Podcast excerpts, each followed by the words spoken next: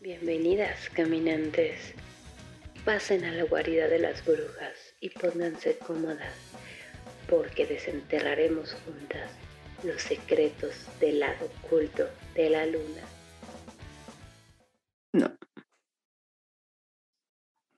Bienvenidas y bienvenidos a Brujas del Caos. Yo soy Beth Legarreta y como cada viernes me acompaña mi compañera Sofía Gillian que nos contará sobre la historia borrada de las mujeres en la magia.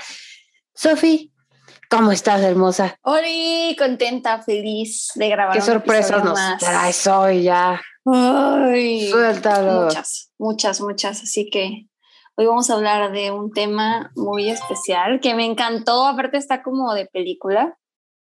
Pues bueno, estás. Ah, o sea, hay- con razón traes chela el día de hoy. sí, necesitarás. Fue el primer agüita en mi garrafoncito. No. Tequila en mi bote de Hello Kitty que no se ve por la luz, pero bueno. tu, tu pachita. Pues, ¿lista, mana? Yo estoy más que lista. Sí, pero no sin antes decirles que comenten, comenten, comenten, denle like, todo eso. Sobre todo los likes, los comentarios y compartan. Se los Suscríbanse, siempre, por favor. por favor. Si No les cuesta amables. nada, es totalmente gratis. Es Es, lo único que les pedimos en nuestra vida. Ahora sí, continuemos. Pues bueno, Beth, hoy vamos a hablar de un episodio muy especial que se llama Las mujeres espías. Chun. De Black ¿Te Widow. imaginas? Tipo, ¿te imaginas? Mujeres espías. Güey, qué chingón. Había muchas, ¿no? También la Segunda Guerra Mundial, como Muchísimas. No se las, no se la veían venir los vatos porque ay, esta mujercita adorable y chiquita, ¿qué me Claro, va a hacer? Y realmente eran una espía rusa, ¿no? Sí, ma- totalmente. Pues vamos a empezar por ahí. No tan a los tiempos de la Segunda Guerra Mundial, pero está bastante interesante. Les voy a hablar de la mujer de Oslo. Ahí les va. El 3 de junio de 1995, una joven fue encontrada muerta en el Hotel Plaza de Oslo, en Noruega. Se dice que le habían disparado una vez en la cabeza y la pistola fue encontrada en la mano, lo cual indicaba un claro caso de suicidio. Ay, sí. comillas en el aire, ¿no? Se dio cinco hecho. tiros por la espalda. sí, de hecho, eso es exactamente lo que apareció en el dictamen judicial sobre la muerte, pero hay una idea, hay unas teorías muy interesantes que me encontré por ahí sobre un caso que tiene ecos espeluznantes en el asunto de una mujer llamada Isle Woman y Somerton Man. Sí, ahorita les explico de qué va. Se encontró esta mujer con todas las etiquetas de la ropa retiradas y hubo susurros, ideas, eh, creencias de que fue el crimen organizado, otros de que fue una espía, otros de que fue alguien que estaba escapando de la DEA, cuestiones así muy locas. Ok, Otro de que les picaba las, las etiquetas, Ándale, probablemente. como cuando se los mochas porque no te dejan vivir en paz. Imagínate, van a pensar que soy una espía. 25 Trata de no morir. años después, trataré. 25 años después, los investigadores pueden estar a punto de descubrir la verdad detrás de una mujer que falleció en la habitación 2805 en la ciudad de Oslo, poniendo fin a uno de los mayores enigmas de la historia del crimen noruego. Chan, chan, chan, chan, Ok. chan. Les relato- Vikinga, aparte. aparte, no sabemos de dónde era en realidad. Murió en Ah, o sea, no, era, vikingas, no se sabe si era de ahí. No. Digamos que no se sabe absolutamente nada de ella hasta la fecha. Ah. Te leo. El. Radisson SAS Plaza Hotel, ahora conocido como el Radisson Blue Plaza Hotel, fue un hotel que se convirtió en un hito imponente en la capital noruega. Era uno de los hoteles más lujosos de la época, no cualquiera rentaba una habitación ahí, con 384 pies de altura, se fue nombrado como el segundo edificio más alto del país. Se completó en 1989 y era un icono ahora sí que de la arquitectura moderna en ese entonces, con un hotel de cinco estrellas. Estoy hablando del lujo más, este... O sea, nada barato, digamos. Nada, no cualquiera se hospedaba ahí, la verdad. Pero, ¿qué tal los James Bonds del mundo? Sí, y pues 1.500 camas, 673 habitaciones en 37 pisos. Millonarios, estrellas internacionales, personas ricas, famosas, personas importantes se alojaban en el Radisson. En 1995, la habitación 2805 se convertiría posiblemente en la más famosa de todas. a ver, cuéntanos por qué. Era un poco después. Ya estoy bien metida, güey, ya estoy así a ver. Está buenísimo. Ahí les va, pongan atención. Era un poco después de las 7.30 de la tarde. Aún el sol no descendía cuando una recepcionista del plaza con el nombre Evie Turdem Gletzen se dio cuenta de que algo andaba raro en esa habitación.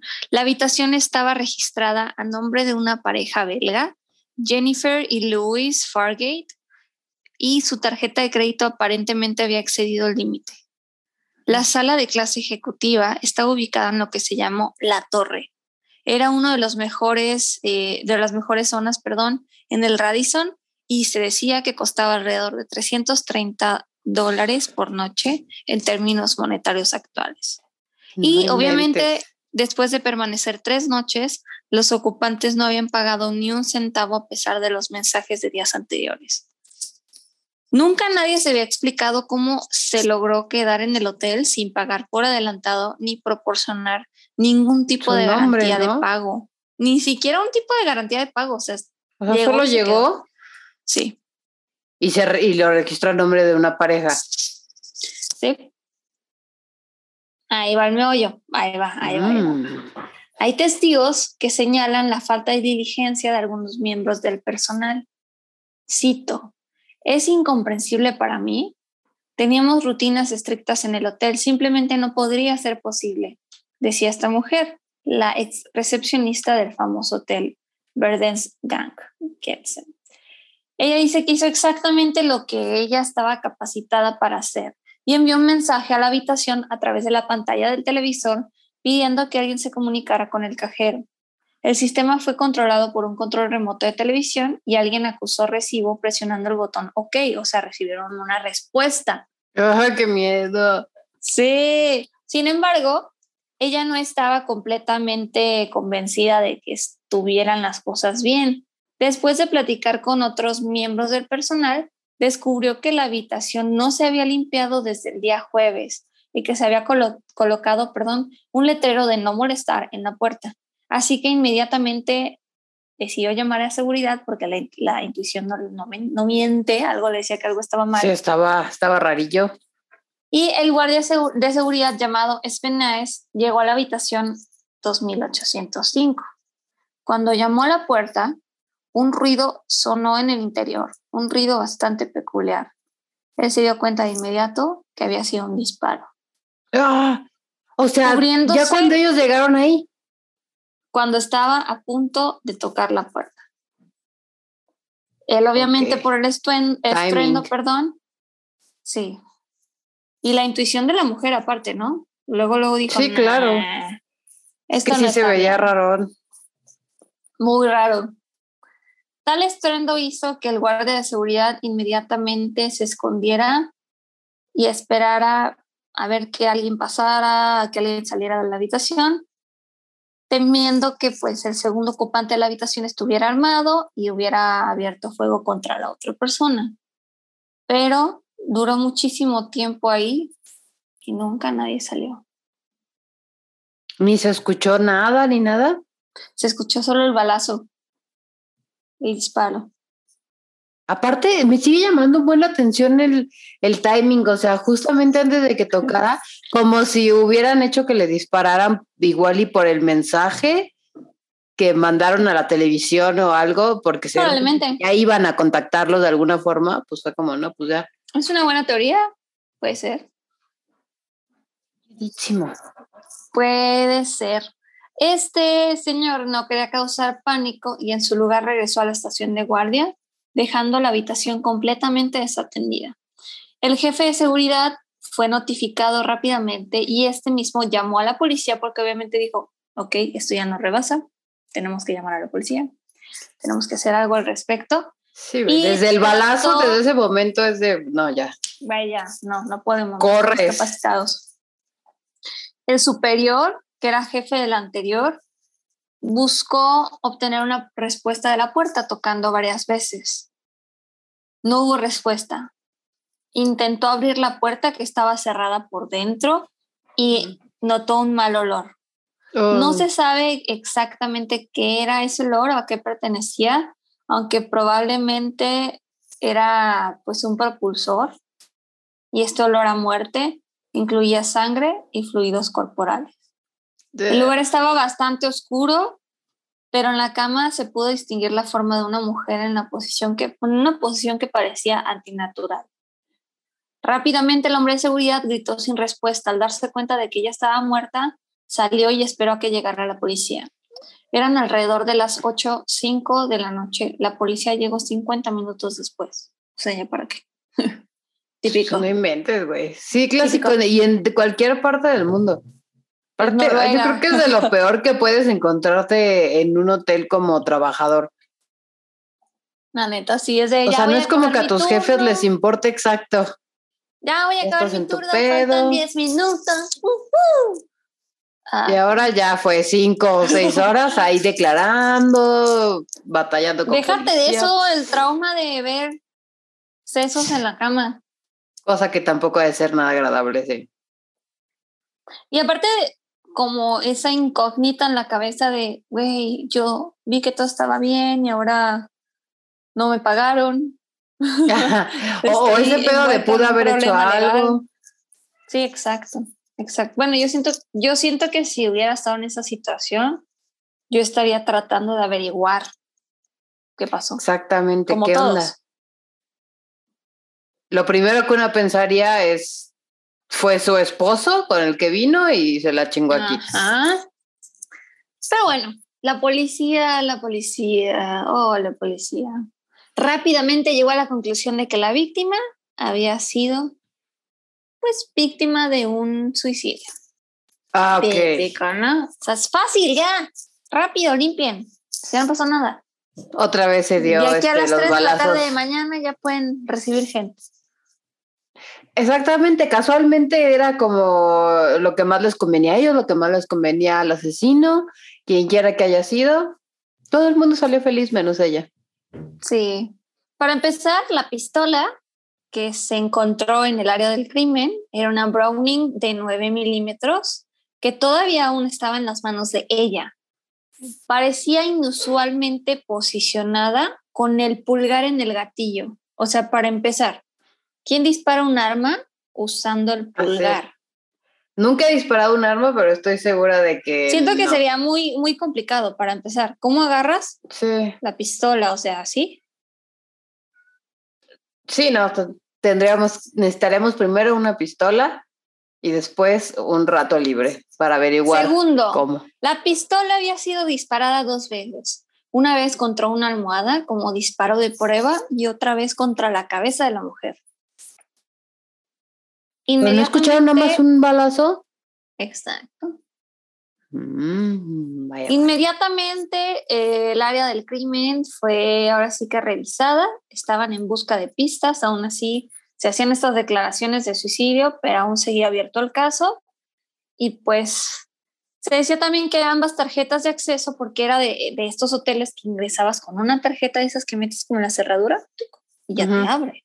¿Sí? Ambas tarjetas de acceso estaban dentro de la habitación y la puerta tenía doble cerradura por dentro, lo que significaba que solo la seguridad tenía acceso.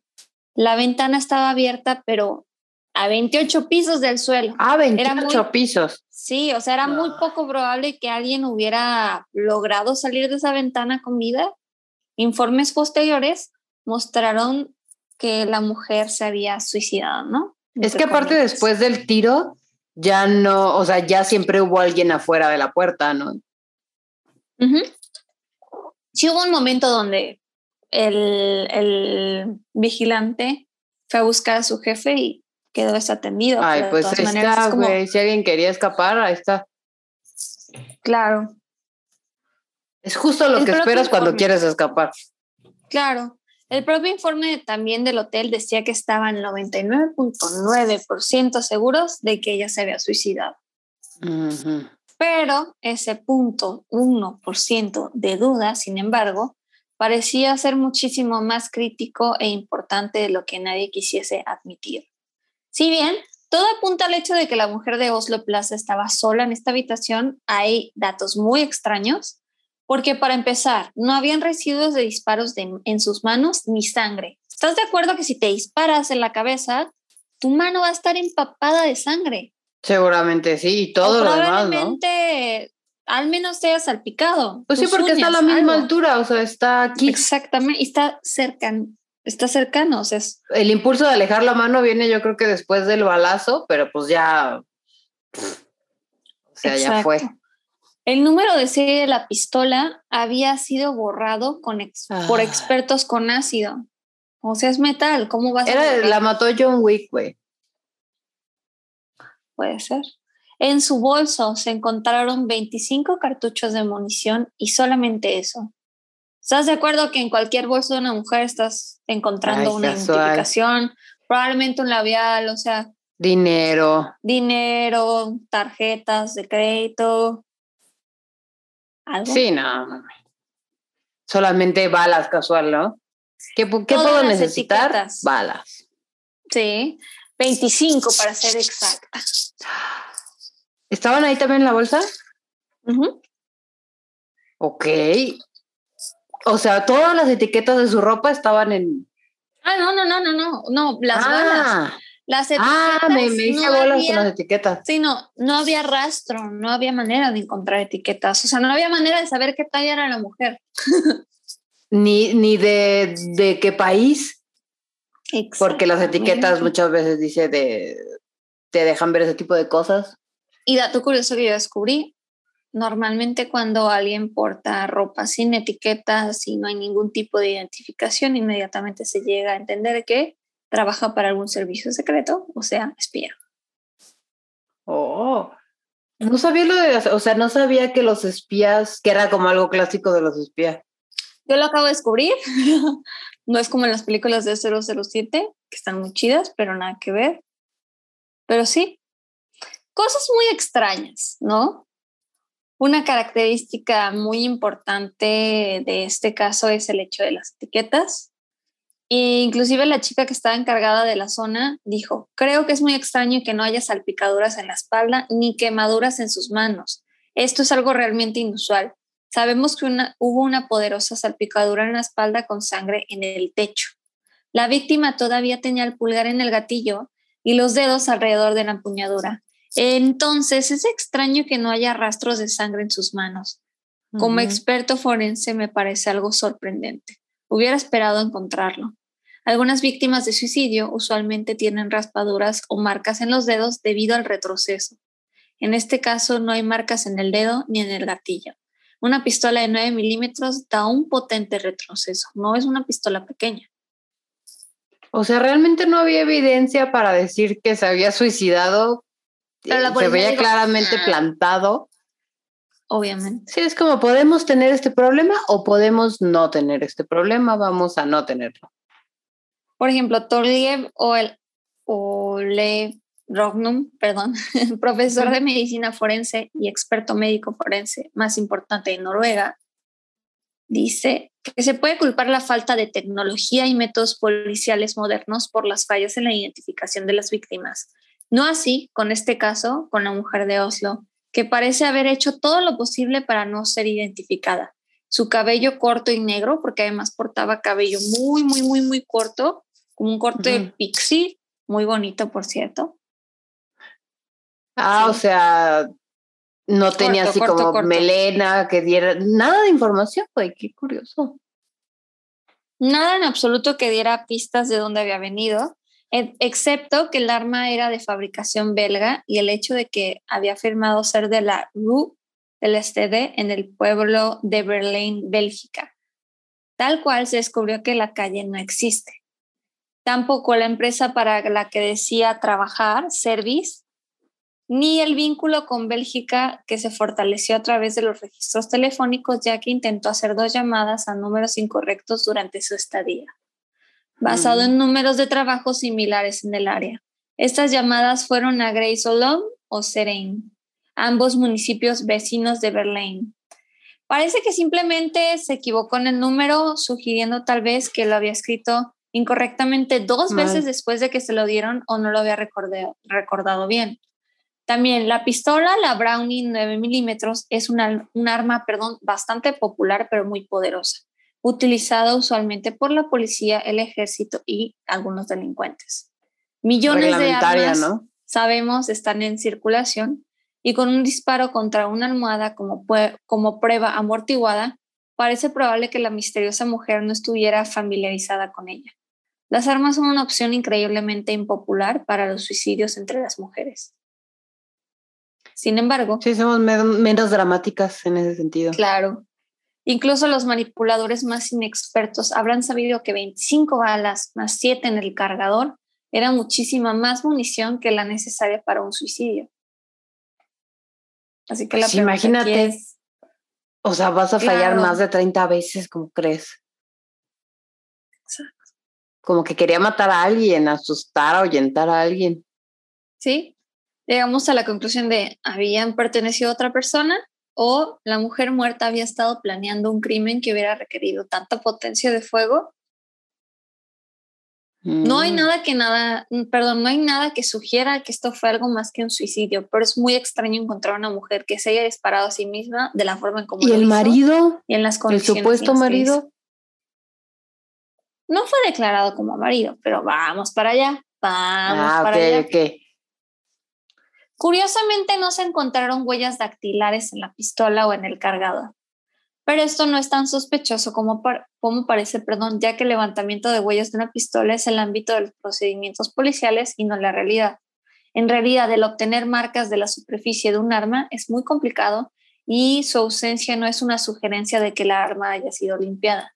Sin embargo, tampoco se descarta esa noción. Si el arma estuviera realmente limpia, no sería la única evidencia que falta en esta escena del crimen. También sobre el tema de las etiquetas de fabricación de la lavandería que se quitaron de su ropa, no se hicieron para evitar la irritación o la comezón. Se cortaron sistemáticamente, incluso con el nombre de fabricante en sus zapatos. Solo quedaba una etiqueta, la de una chaqueta de René Lessard que se había vendido en Alemania. Un bolso conservó la marca de fabricante alemán Travelit Ambas etiquetas hubieran sido imposibles de quitar sin destruir los revestimientos de los productos. Si bien René Lessard no se encuentra entre las casas de moda de primer nivel y no es demasiado cara, la compañía se destaca por su estilo y muestra que la mujer estaba preocupada por su apariencia ya que se vestía muy bien. Mm. Les pondré fotos. O sea, sí era estilosa. Claro. Sin embargo, no había artículos de tocador ni maquillaje en su habitación más allá de una botella vacía de colonia, perdón, de húngaro. Fue para un hombre, esa era, era una colonia para hombre. Mm. es para hombre. Una pista, yo diría. Existe la posibilidad de que la, la botella perteneciera a un hombre con el que algunos informaron haberla visto. Es posible que la botella nunca haya contenido colonia o quizás con los frascos de perfume vacíos que conservan su aroma durante muchos años después. Tal vez el frasco sea un recordatorio de un amor perdido. Puede ser. Las únicas huellas dactilares de la botella pertenecían a la víctima. Güey, está bien rarísimo. Está buenísimo, ¿no? Necesito ir a, a Noruega a investigar. Sí, necesitamos ir. La, autopsia, perdón, tampoco reveló mucho, mucha información. El forense determinó que era mayor de lo que había firmado en los documentos del hotel, entre 25 y 35 en lugar de 21 años. Tenía el pelo negro, corto, ojos azules, medía 5 pies y 3 pulgadas de alto, pesaba 147 libras, su trabajo dental era caro y perfecto o casi perfecto, que era realizado en porcelana y oro de una manera utilizada solamente en Estados Unidos, Alemania, Dinamarca y Suiza. Otra vez Suiza. Suiza, perdón, pesar- Alemania. Alemania. A pesar de la calidad del trabajo, nunca se hicieron coincidencias dentales y sus huellas dactilares no coinciden con las de nadie registrado. O sea, si hubiera si se hubiera hecho con un dentista promedio el trabajo, pues seguramente habría registros. Hubiera dicho, yo me acuerdo de este trabajo, yo me acuerdo de esta mujer. Sí, este es mi trabajo. Recuerdo haber hecho esta obra de arte con oro y porcelana. La mató un fantasma, es la única explicación que encuentro. Oye, no. No creo que se haya suicidado. Se descubrió que la fallecida no tenía alcohol en su sistema, no se realizaron pruebas de drogas y no se, tomaron, muestras de las uñas o la vagina que pudieran indicar heridas defensivas o algún tipo de agresión sexual. Como se mencionó, no había residuos de disparos en las manos ni en sangre. Y a pesar de que la idea de que el suicidio sigue siendo la línea principal de investigación, el subjefe de policía Gunnar Larsen no estaba convencido con las situaciones declaradas. Él seguía teniendo sus dudas, así que asignó a cinco detectives de homicidios para investigar las circunstancias de la muerte de la misteriosa mujer y sobre todo la incógnita más importante. ¿Quién era esta mujer? ¿A quién iban a avisar? O sea, ¿a quién iban a notificar hoy encontramos el cuerpo de tu familiar? ¿A quién? No, pues a nadie la van a tener que echar a la fosa. Qué tristísimo. pero seguramente, bueno, triste, pero ella sabía que era una posibilidad, ¿no? Digo, al cortar las etiquetas, todo este rollo, pues es a lo que le estaba tirando, a que nadie la reconociera y nadie la reclamara, ¿no? Aunque si yo supiera que voy a morir en cualquier momento, no me pondría dientes de porcelana y oro. Y es que seguramente no se lo esperaba. Claro. Pero igual y se andaba huyendo de alguien. Hasta tres semanas después de la muerte, la policía todavía no estaba dispuesta en ese momento a decir definitivamente que se trataba de un suicidio. Cito, no sabemos si la mujer se quitó la vida o si fue eliminada por desconocidos. O sea, siempre quedó así como, mm, Está raro, está raro. Sí. Versión oficial está raro. Está raro, está chistoso. ¿Sabes? No curioso, ¿no? De lo único que estamos seguros es que tenemos muchas preguntas y que la investigación aún no ha sido respondida. Que fue este señor el que declaró Gunnar Larsen, el subjefe de policía, que dijo: No, no, no, no, no, no, ¿cómo me van a llegar con eso de que esto es un suicidio? Hay algo raro. El único que tuvo dos dedos de frente, ¿no? Al entrevistar al personal que trabajaba en el Hotel Plaza, la policía determinó que la mujer se había registrado a las 10.44 de la noche el 31 de mayo con el nombre de Jennifer Fergate, firmando incorrectamente su nombre falso como Fergate, ¿no? Sería Fergate. O sea, ni siquiera sabía su nombre. Ajá, o sea, extraño. No se le pidió ningún tipo de identificación y dijo que un Louis Fergate se quedaría con ella. Si bien la recepcionista creía que estaba sola, otros interrogados indicaron que creían haberla visto en compañía de un hombre entre 35 y 40 años. Hablaba inglés mientras hacía su reserva inicial y cuando llamaba para confirmar hablaba alemán. Los investigadores descubrieron que la mayor parte del tiempo permaneció dentro de su habitación durante la totalidad de su estadía, excepto desde la madrugada del 1 de junio al 2 de junio, cuando permaneció fuera entre las 12.34 de la, de la madrugada o de la noche a las 8.50 de la mañana. Lo que estaba haciendo en medio de la noche y al día siguiente nunca se había determinado. hay una ventana de tiempo bastante amplia. Y bastante rara. estaba. Ajá, es como de 12.34, 8.50 de la mañana fuera de los hoteles de Tlalpan ya tendríamos el video de qué carajos pasó ahí, pero... pues sí, puede ser. Una empleada del hotel se acordó de que había visto un bonito par de zapatos en el armario de la habitación, justamente la habitación 2805. Durante este periodo de ausencia, que ya no estaban los artículos que pertenecían al difunto, Ay, perdón. es que ya estamos grabando tarde, ya somos gente mayor. Sí, ya. Es posible que haya faltado una cantidad considerable de la habitación y se descubrió que Jennifer tenía una variedad muy extraña de ropa. Esos incluían cuatro chaquetas, pero solo una blusa. Llevaba un suéter, mm. pero no pantalones ni faldas. Llevaba pantalones cortos de pijama, pantimedias y cuatro sujetadores, pero no llevaba bragas. Del mismo modo, la ropa no cabría en su bolsa Travelite, o sea, había más ropa de lo que podía caber en su maleta. Y súper random, ¿no? Sí, rarísimo.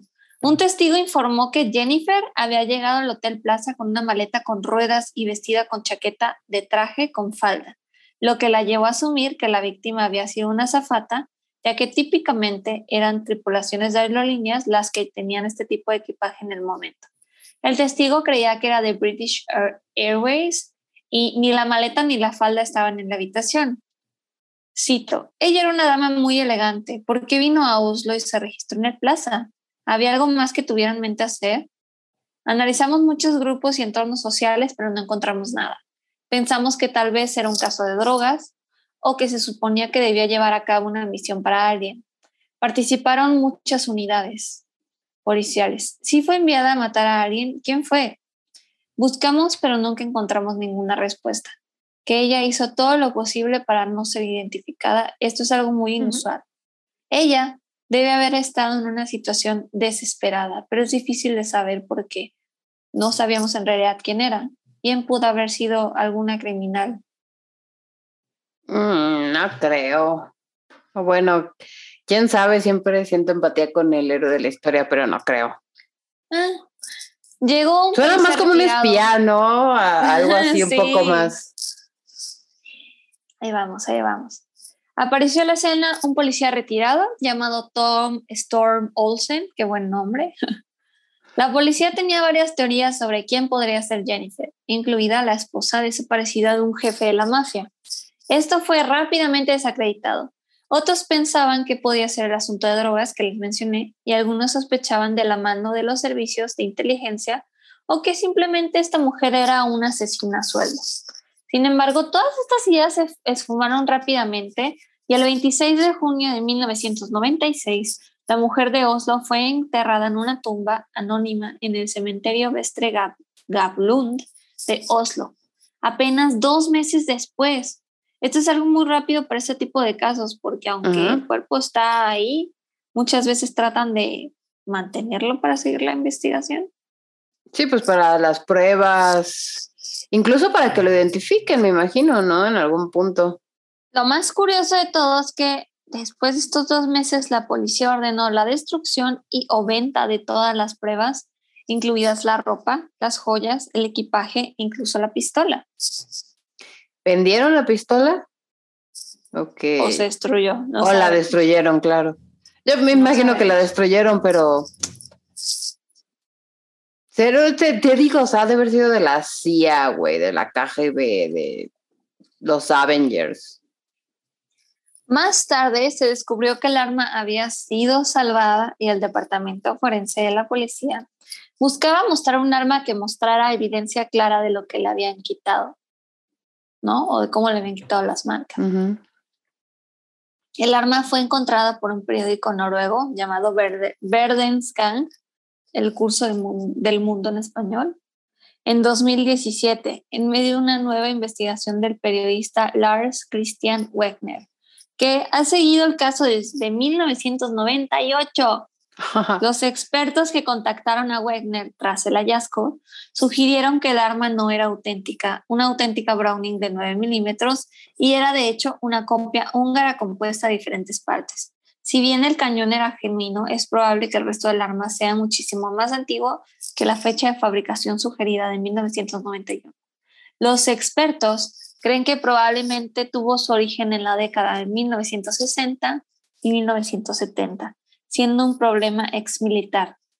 Investigaciones posteriores de Wegner han puesto de relieve otro factor intrigante, el de un hombre que se quedó en la habitación 2804 conocido públicamente como Mr. F. El nombre es belga, perdón, el hombre es belga, También el nombre, yo creo. ya sé. Ya las. Perdón. El hombre es belga ya a las 8.06 pm del día de su muerte. Jennifer Fairgate ordenó que le llevaran comida a su habitación, un hot bite de salchichas y ensalada de papas. Christine Anderson, la, la supervisora del servicio de habitaciones, subió la comida, pero aparentemente le habían dado el número equivocado. Llevó la comida al 2804 en lugar del 2805. La mm. habitación al otro lado del pasillo. Eso fue ocupado por el señor F.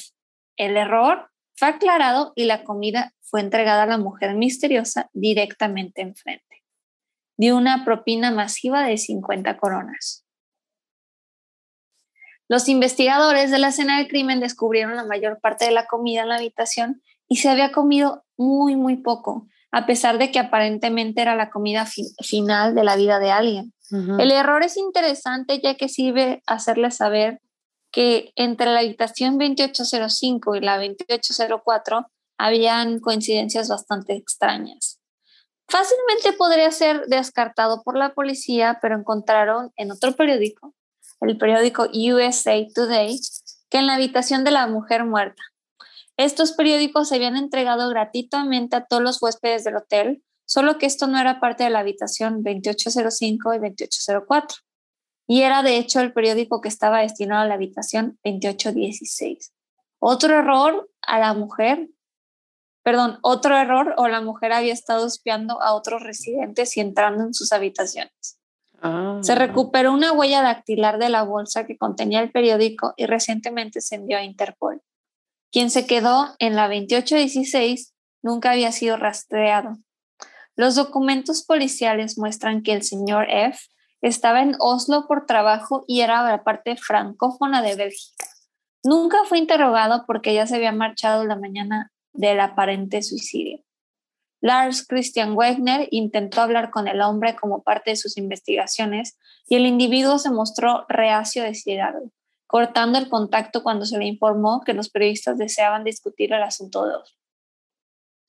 Nada raro, ¿eh? Sí, sí, sí. Insistente, el periodista Viajó a Bélgica y habló directamente con el hombre. Cito, lo recuerdo bien porque me lo preguntaron en la recepción cuando salí. Alguien me preguntó que si había escuchado o visto algo ya que estaba en el mismo pasillo, pero dormí muy bien en la noche y no supe nada. Me quedé ahí de viernes a sábado. Cuando me fui me contaron sobre la señora que murió.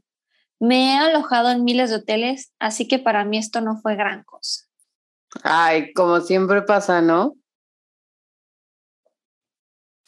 Se dice que Mr. F era un antiguo cliente del Oslo Raditz. Dado que el suicidio ocurrió por la noche, no hay forma de que la recepción haya informado al señor F de una muerte que aún no había ocurrido cuando se marchó por la mañana. Un hecho confirmado por los Torcido como cheto. El señor F no ha respondido a más preguntas de Wegner y no hay explicación de por qué mentiría. Por supuesto, simplemente podría estar equivocado o simplemente no quería involucrarse. En noviembre de 2016 hubo nuevos desarrollos en el caso cuando el cuerpo de la mujer de Oslo fue exhumado o sacado de su tumba para asegurar un análisis de ADN. Las muestras de sangre, como el resto de las pruebas, se descartaron en 1996.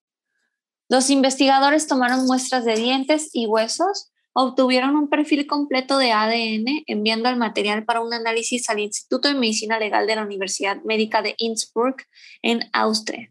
Las muestras confirmaron que probablemente ella era de origen europeo y un estudio de sus dientes realizado por el profesor Julian Hogerbeff de la Universidad de Canberra en Australia redujo al área Alemania.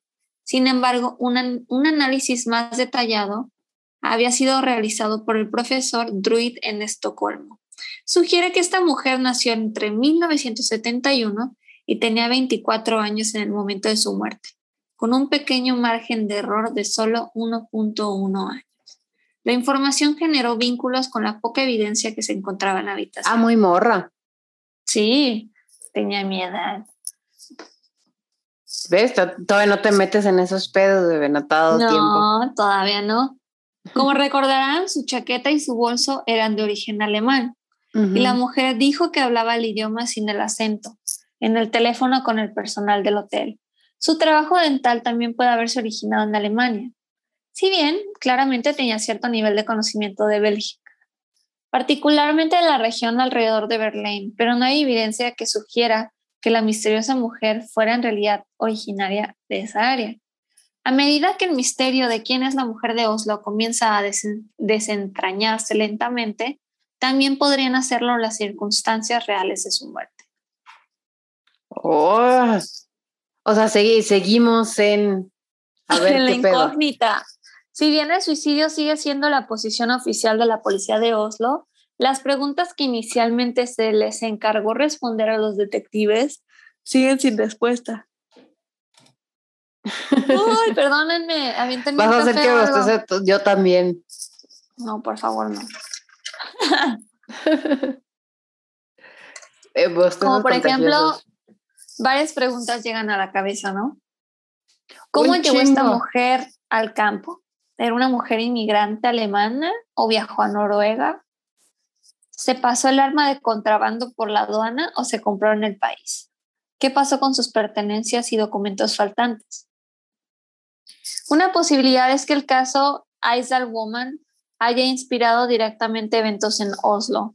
El asunto sigue siendo el caso sin resolver más conocido en Noruega, centrado en una misteriosa mujer que murió días después de ser incendiado en Bergen el 29 de noviembre en 1970. O sea, el hotel se incendió. Ah, y ella murió días después del incendio. No, no, no. Más bien ella murió antes. Ah, y, meses se incendió. Se incendió. Curioso, ¿no? cayó la maldición. Curioso. La policía en ese momento juzgó que el asunto era un suicidio. Sin embargo, detalles como la falta de etiquetas en la ropa significaban un misterio. Siempre ha parecido probable la posibilidad de que los servicios de seguridad estuvieran involucrados y ni la policía ni el público han logrado identificar a la mujer. El caso ciertamente se conoció en el 95 y es posible que alguien, deseando permanecer en el anonimato, se haya inspirado en los métodos exitosos utilizados por la mujer Aizal. Al igual que Jennifer, la mujer de Aizal siempre dio su nacionalidad como belga, cuando en realidad era alemana, y probablemente se crió en la Bélgica francófona. La mujer de Oslo tenía un costoso trabajo de oro y porcelana en sus dientes, mientras que la mujer de Aizal tenía un trabajo dental único de empaste de oro. Podría ser que la mujer de la habitación 2805 intentara deliberadamente hacer que su propio suicidio hiciera eco con el tema de la mujer de Aizal. Si intentaba crear estos ecos falsos, ah, como explicaría, imitarlo. Sí, como, exacto. Explicaría las llamadas fallidas a Bélgica y errores simples como los nombres de las calles. En el caso de Aizal, la policía finalmente encontró sus pertenencias en dos maletas en la estación de tren de Bergen. Si la mujer de Oslo era de hecho una imitación parcial, parece probable que la maleta que faltaba en el Radisson terminara cerca de la estación central de Oslo, que casualmente está a la vista del hotel.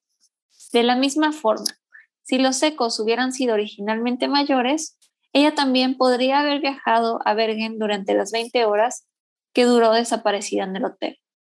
Bergen es un viaje de siete horas en tren. Por miedo a que la encontraran con el arma, es posible que haya puesto a fin su plan de forma prematura. Los suicidios de imitación, también conocidos como efecto Werder, se definen como la duplicación de la metodología del suicidio del conocimiento público del acto original. Este conocimiento puede provenir de información personal o local o representaciones en las noticias o cuentas en, cuentos perdón, en libros, televisión y películas. La mayoría de los casos ocurren dentro de un periodo corto de tiempo después de una muerte original, pero no de manera universal. Este contagio suicida suele estar ligado a jóvenes y casos famosos como el suicidio de Kurt Cobain o el músico japonés Hyde. Es posible que la mujer de Oslo se obsesionara con el caso Aizal siendo una imitadora. Sin embargo, esta explicación podría no tener cuenta la presencia del arma, como, es, como se mencionó. Pero igual alguien la conocería, ¿no? Exacto. Como en muchos casos, elementos misteriosos y cuerpos no identificados nos dicen que el espectro del espionaje se plantea de manera temprana y se dice que la policía consideró la idea de descartarla antes y desaparecer evidencias porque muy probablemente sea una espía. Seguramente. Yo, esa es mi teoría, esa es, esa es mi apuesta. Yo también. Quitar las etiquetas de las prendas hace que sea muchísimo más difícil rastrearlas y la falta de documentos de identificación para alguien que viaja sugiere que alguien tiene algo que ocultar. Si bien algunos relatos de la historia destacan el papel que desempeñó Radisson en los acuerdos de Oslo entre Israel y Palestina, con Yasser Arafat y Yitzhak Rabin, firmando un documento en la suite real junto a Bill Clinton. Estos eventos ocurrieron en 1993, bastante tiempo antes de la muerte de Jennifer Fairgate. Curioso, ¿no? Sí, pues, o sea, se ve que era un hotel como que sí alojaba a banda muy sí, importante. Gente muy, muy importante. Es un hotel donde se alojaría seguramente una espía internacional. ¿Y estás de acuerdo que es un hotel que tendría protocolos de seguridad muy estrictos? Sí, donde simplemente no pueden pasar estas cosas. No, o sea, y si no dejas, si no dejas la, la tarjeta y no pasa ahí mismo y todo, todos estos protocolos, no te dejan. No vas a entrar. No puedes. Son bien payasos. Pues mira. No tanto, no tanto. Si eres un espía internacional. Exacto. Muchas de estas teorías no logran comprender cómo operan realmente los servicios de seguridad y se basan en la ficción de la Guerra Fría y no en los hechos cuando están encubiertos. Los agentes siempre garantizarán que su historia de fondo sea hermética, no tan falsa como la de la mujer de Oslo, pero sin duda se habrían asegurado de pagar la habitación del hotel para no levantar sospechas. Del mismo modo, no habrían tenido necesidad de poseer un arma de fuego que se dice que es una reliquia de la Guerra Fría, improvisada como lo fue el Browning. Y finalmente, a menos de que muera en la operación que probablemente cause un gran escándalo internacional, un agente no sería desautorizado y dejado descansar en una, en una tumba anónima. Si la mujer hubiera pertenecido al M16 o a la CIA, podría haber sido un caso bastante distinto. Pero seguimos con el, el vato, el vato. Si bien el periódico de la habitación 2816 puede parecer sospechoso, se opone a la creencia de que un asesino fue lo suficientemente minucioso como para hacer que un asesinato pareciera un suicidio. Si bien el comportamiento y la declaración del señor F también son sospechosos, es posible pues que simplemente el tema pueda estar vinculado a un delito potencial o tener sus propias razones para no desear estar en el ojo público. Una teoría después de todo es que Jennifer Fairgate pudo haber sido una escolta de clase alta. Noruega, Suecia y Austria eran típicos refugios seguros donde los servicios de inteligencia podrían celebrar reuniones y trabajar en paz. Eran países abiertos, benignos e ingenuos de fácil acceso, con buena infraestructura y poco control policial. Probablemente sucedieron muchas cosas de las que el público nunca se enteró. Esto lo ah, dijo. Quiero saberlas todas. Sí, esto lo dijo Ola Kaldager, ex jefe de grupo de inteligencia noruego de alto secreto, E14, en Beldergang.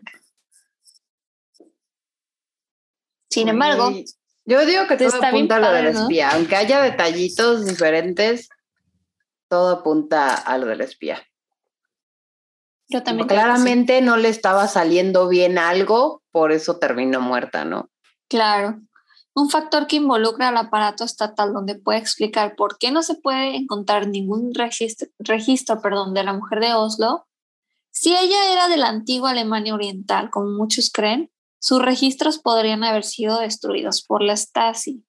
El antiguo Ministerio de Seguridad del Estado, el ministerio eliminó cientos de miles de archivos durante el periodo que vio la caída del muro de Berlín, que es una teoría, una posibilidad y la reunificación alemana incluyó muchos registros de nacimiento y archivos policiales. este periodo de caos político siguió a la caída del llamado telón de acero, provocó un aumento considerable de la delincuencia en Alemania y Europa del Este, con armas y crimen organizado inundando el mercado. Asimismo, no a medida nada la fuerza policial, no, para nada. Una medida que la fuerza policial alemana fue depurada de personal comunista, muchos distritos perdieron hasta el 40% de sus oficiales. En 1991, la violencia no nazi volvió a las calles con asesinatos, palizas y persecución de las minorías étnicas, la comunidad gay se redujo en una lista de prioridades legales y después de la reunificación, Alemania del Este estaba lejos del paraíso occidental de lo que muchos pensaban que se convertiría instantáneamente y no es probable que alguien huya de la agitación de mejores pastos por mejores pastos en Noruega. Dada la cantidad de municiones que tenía esta mujer, existe una gran posibilidad de que ella misma hubiera estado planeando un asesinato por razones desconocidas. Esta puede haber sido una acción contra un individuo o incluso varios más. El mal estado de la pistola y la prueba de en la almohada parece descartar un golpe profesional y tal asesinato habría sido un asunto personal. Si bien los tiroteos masivos los llevan a cabo principalmente hombres, Silvia Segrist y la infame Brenda, que cito, no me gustan los lunes, Spencer muestran que esto no es una verdad universal. Probablemente en conflicto, Jennifer puede haber elegido no llevar a cabo su plan.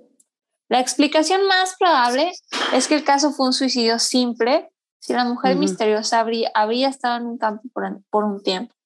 Obtener un arma podría no ser un problema, si bien el uso de un arma en este tipo de suicidios es tradicionalmente masculino.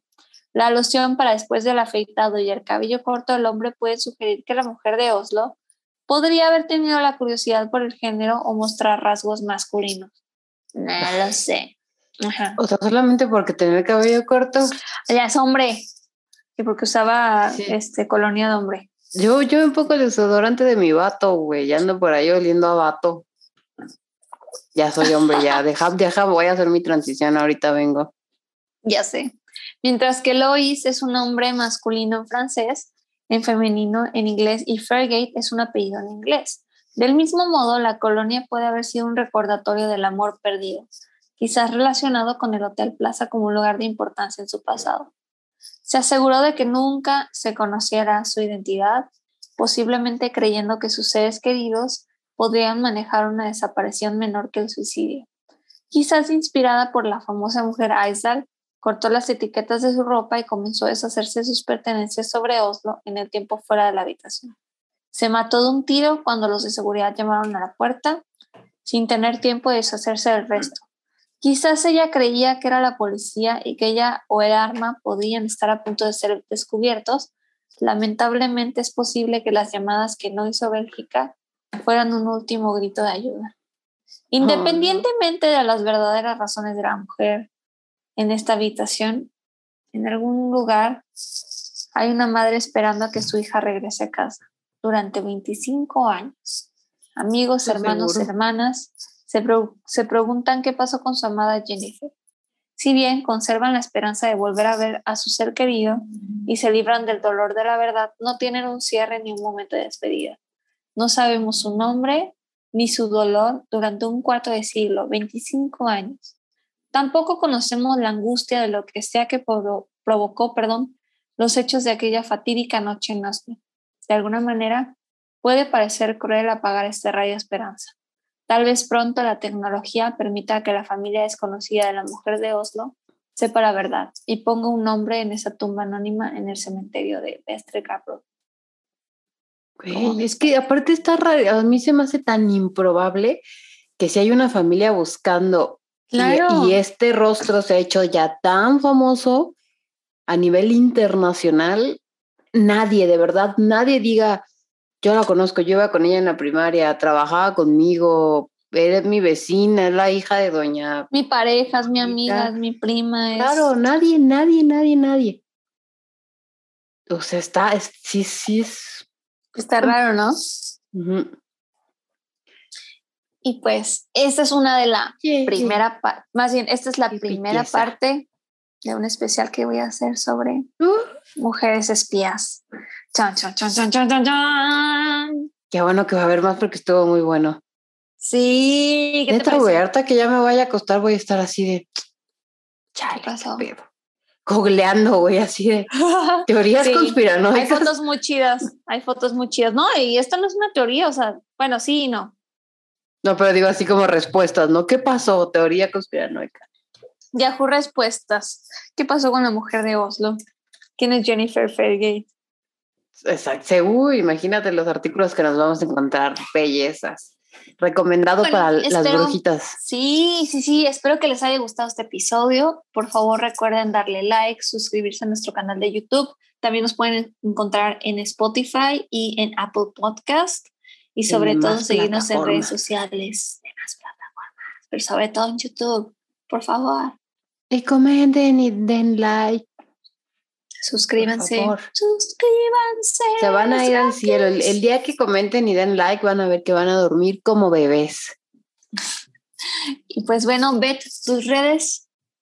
A mí me pueden encontrar como gata-vagabunda en Instagram, en Twitter, en TikTok, que estoy retomando TikTok como por octava vez. Este, güey, no, no, no puedo. O sea, creo que el algoritmo todavía no me conoce bien. Entonces todavía me enseña videos como que esta mamá que no. Pero bueno, allá a ver si nos hacemos amigos. Síganme. Esperemos que sí. Y pues yo aparezco como Sunny-Gillian en Instagram y es lo único que uso, pero también recuerden seguirnos en el Instagram de Brujas del Caos y en Facebook también nos encuentran como Brujas del Caos. Y pues en Twitter, que, ya estamos como bruja, arroba brujas caos.